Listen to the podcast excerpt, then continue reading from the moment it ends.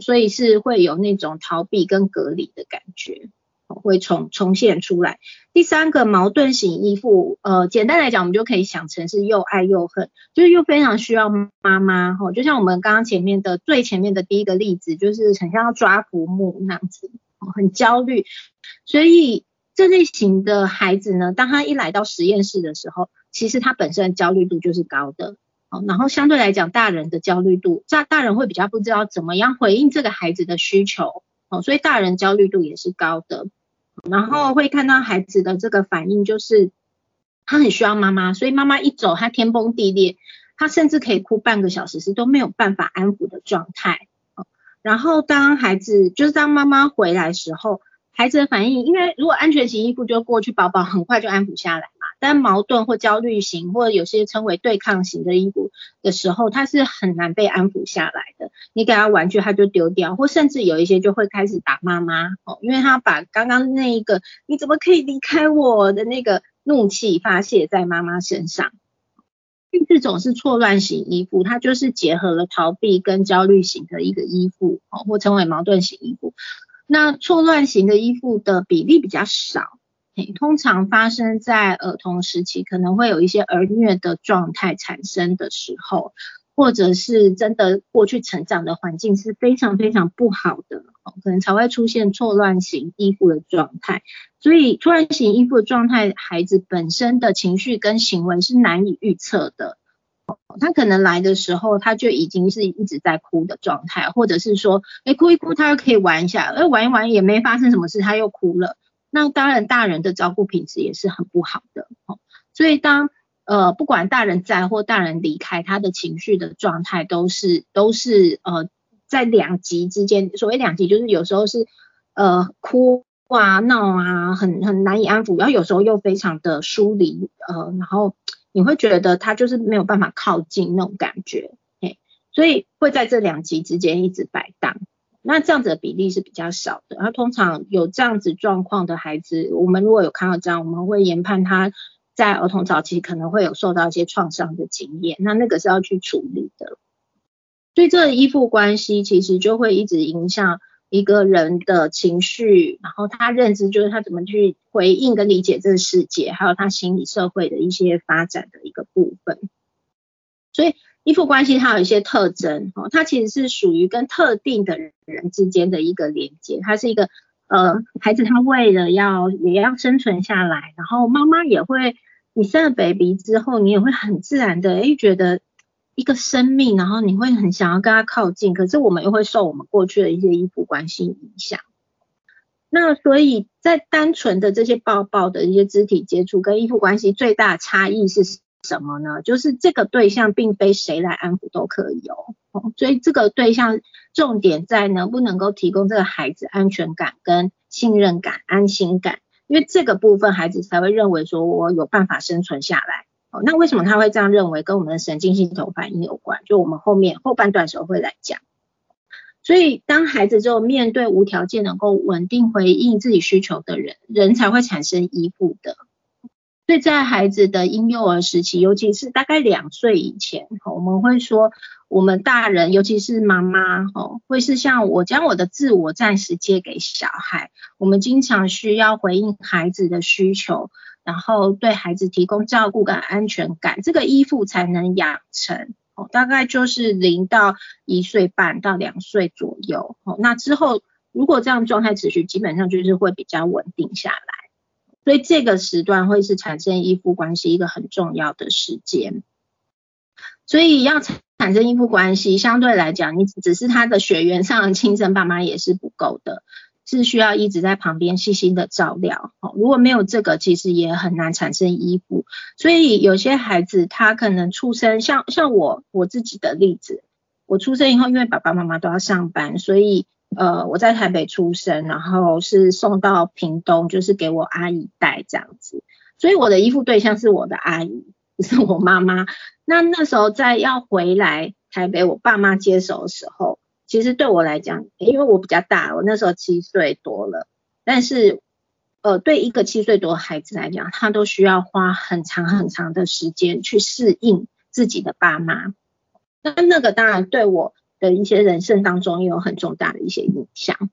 对安全感也会有影响。那大家刚刚有很多人在问说，哎，这个安全衣服，呃，小孩现在一岁五个月，哦，可以补吗？或者是更大了，或是我们自己这个安全衣服到底可不可以补呢？那呃，对我就是我们等下后面会讲大脑神经的那个发展，好，其实大脑神经它是可以再建立新的连接的，好。也就是说，它是可以补，可是它真的是补回去吗？它其实是一个代偿作用，就是发展出一个新的神经连接。那要怎么样发展出这新的神经连接？呃，就是要加倍奉还。好，那我们到后面会讲，就这个其实不是威胁大家，就是以真的发展上面来讲，你真的要花更多的时间、品质、心力再去做一些陪伴，然后去重新。产生新的大脑连接的这个部分，那这个等下后面会再继续讲。所以对孩子而言，妈妈哈，妈妈其实她是一个很重要角色。对孩子而言，她是一个自我的一个部分。哦，这跟未来的抗压性啊，他面对焦虑的部分，或者是他他进入了亲密关系，他怎么样呃教养孩子都会有关系的。那爸爸其实也很重要哦，因为爸爸是一个重要他者的角色哦。妈妈的角色对孩子也比较是一种我嘛。那爸爸而言的话，就是一个重要他者，对孩子的一些社会化哦，尤其四岁之后，孩子慢慢开始呃社会化。这个社会化不是说呃他进入幼稚园社会化，不是不是外在压力，是他的内在开始社会化的时候，爸爸会是一个他很重要角色。哦，那现在家庭比较多元，就是不一定是爸爸妈妈，但是在这个角色上面呢，就是说对孩子而言，可能有一个角色会是比较像是妈妈，就是一种我一种自我的，他可能是呃会复制一个可能类似像妈妈这样子一个角色的性格。类似像这样，那对孩子而言，可能会有一个内在，我们说这是比较是内在妈妈跟内在爸爸，就是他不一定是生理上面的性别，哦，就是内在爸爸那个角色，就是有点像是他的模范或典范，或是他不想要的那个样子，哦，就是重要他者那个社会化角色，所以我们很常啊，在我们选伴侣的时候，很容易。比如我明明就不喜欢妈妈，或者是很不很不喜欢爸爸的某些特质，可我就是特别选到这样子特质的伴侣，哦，其实跟我们的这个内在妈妈或爸爸的角色也会是有关系的。那依附关系这么重要，又有四种依附关系的类型，可是依附关系到底怎么形成的？这边讲的比较是生，呃，比较讲的是心理，哦，心理的这个部分，所以依附关系怎么形成，就会。是一个非常重要的历程。那在依附关系形成的时候，我们就会提到一个叫做呃精神分析上面叫客体关系。好，那什么这个这个名词不用记啦，嗯，这不用记，就是呃我们人存在，我自己本身是一个主体，那我主体不会单独存在，因为人是社群的动物，所以相对来讲一定会有其他的客体。比如说我现在在演讲，对我来说我自己是主体。那其他来参加的这些伙伴都是我的客体，好，那呃对你来讲，你可能你是主体，那其他跟讲者哦或者是其他工作人员就是你的客体这样子，所以这叫做客体关系。那客体关系里面呢，我特别要提到一个叫做温尼考特的人，哦，他是一个精神科医师，然后他也经历了呃那个世界大战，二次世界大战，所以他当时。他是儿科，呃，儿，诶，他是小儿科医师啦，小儿科医师，抱歉讲错，但他后来走向了精神科这部分，因为他就是在二次世界大战的时候，英国当时有一个政策，就是四岁以下的孩子要跟爸爸妈妈分开，因为在战争时代嘛，就是要保护儿童是可以安全长大的，所以都到了庇护所，就是强制跟爸妈分开到庇护所。那温尼考特就去那个庇护所里面，就是帮孩子看看病啊。他就发现说这一批孩子非常的焦虑，然后甚至到忧郁的状态，然后他们没有办法正常的长大，然后呃就出现了各种不管生理或心理上面的疾病，所以他当时跟弗洛伊德的女儿叫安娜弗洛伊德就写信给英国的政府，就是要呼吁说停止这项政策，呃，因为我们以为只要提供生理上照顾，孩子就会活下去，其实没有，他离开了妈妈，他没有办法活下去。哦，所以后来英国政府呃看到这样子状况，好跟这个信，所以就也接纳了这个建议，就是停止这个政策这样子。那所以温尼考特他就一生都在研究孩子，他自己没有小孩，他但他一生都在研究孩子的发展。他就讲了一个很有名的话，叫做孩子的一生的发展，他是从假的安全感到真的安全感。那这到底是什么意思呢？什么到到底为什么安全感还会有真的有假的？这个我们就要回到儿童的呃，就是身心的这个发展来看。那小 baby 呢，就是他在出生的时候。他的大脑只有发展成人的百分之十七，这是为什么呢？因为呃，baby 要通过产道嘛，所以他的头是不能太大。如果头太大，基本上就会难产。那难产之后，就是他就会夭折了，也没有办法生生存下来。所以这个是演化上面而来的，就是他的大脑是不能头不能太大，所以他大脑发展大概只有百分之十七。所以人类是很特别的，人类是大部分是在出生以后才开始发展。那你也可以看到，呃，小 baby 的头占他整个身体的比例也是比较大一点的。那我们大脑神经的五感发展，就是请大家来猜看看顺序，哈，就是五感就是视觉、听觉、触觉、味觉、嗅觉，哪哪一个感觉发展的最早？大家来猜看看，有没有人要说看看？你猜看看哪一个发展的最早？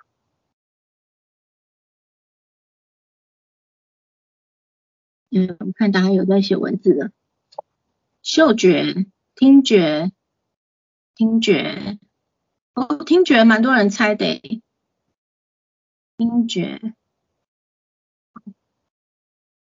触觉、嗅觉、听觉、视觉、味觉。听觉哦，因为胎教，嗯，触觉，哦，肚子里就听得到哦。现在开始也有伙伴来猜触觉喽。好，触觉，哎，猜触觉的伙伴要不要说一下为什么？为什么你觉得是触觉？看一下哦，看一下，哦，跟细胞分化有关，对，没错。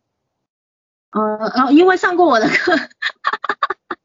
好。谢谢。好的，听到呃皮肤比例占很多，没错。对，好的，OK。好，所以我们最早发展出来的是触觉，哦，